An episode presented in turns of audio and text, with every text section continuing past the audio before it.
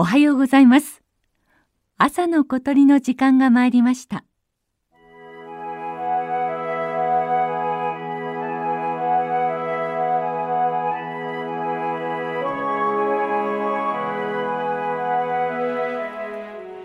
蔵王連峰東のふもとに遠がったという温泉地があります。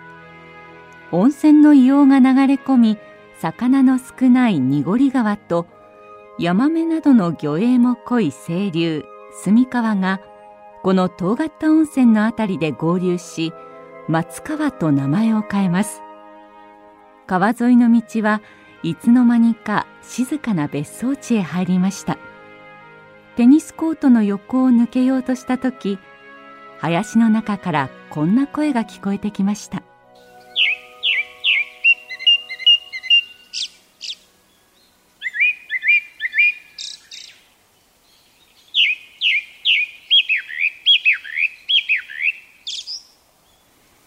黒つぐみです。その名の通りつぐみの仲間で体長およそ20センチ。鳩より少し小さい鳥です。オスは頭から胸までが黒くくちばしは黄色。全体に黒っぽく見える鳥で白いお腹に黒い斑点が目立ちます。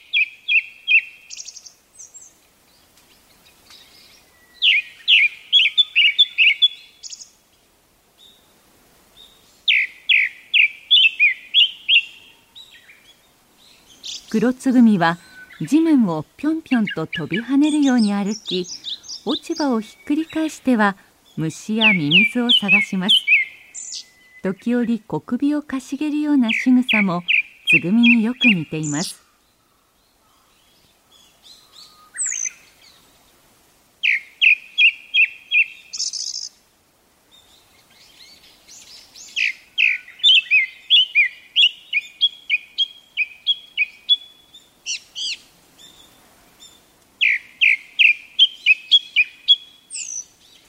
中国南部やインドシナ半島で越冬し4月頃日本へ渡ってきて本州中部から北の森で繁殖します。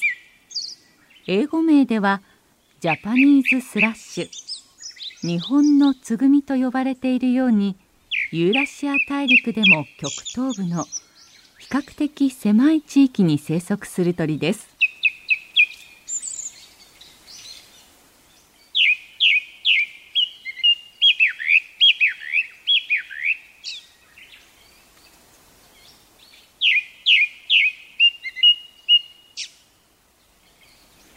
黒っぽくて地味な色合いの黒つぐみですがさえずりの美しさは日本の夏鳥の中でも群を抜いています。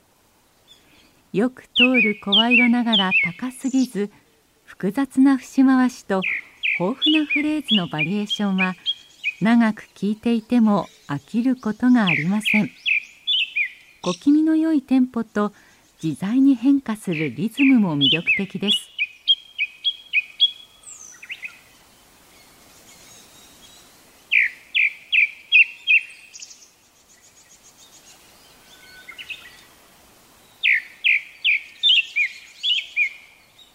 今月下旬には学校も夏休み。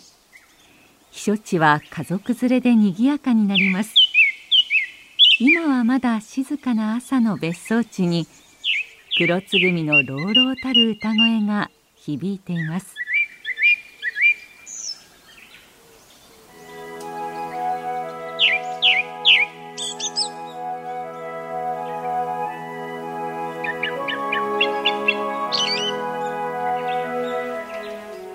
朝の小鳥。今朝は宮城県遠刈温泉から黒つぐみの声をお届けしました。収録構成は岡村正明さんでした。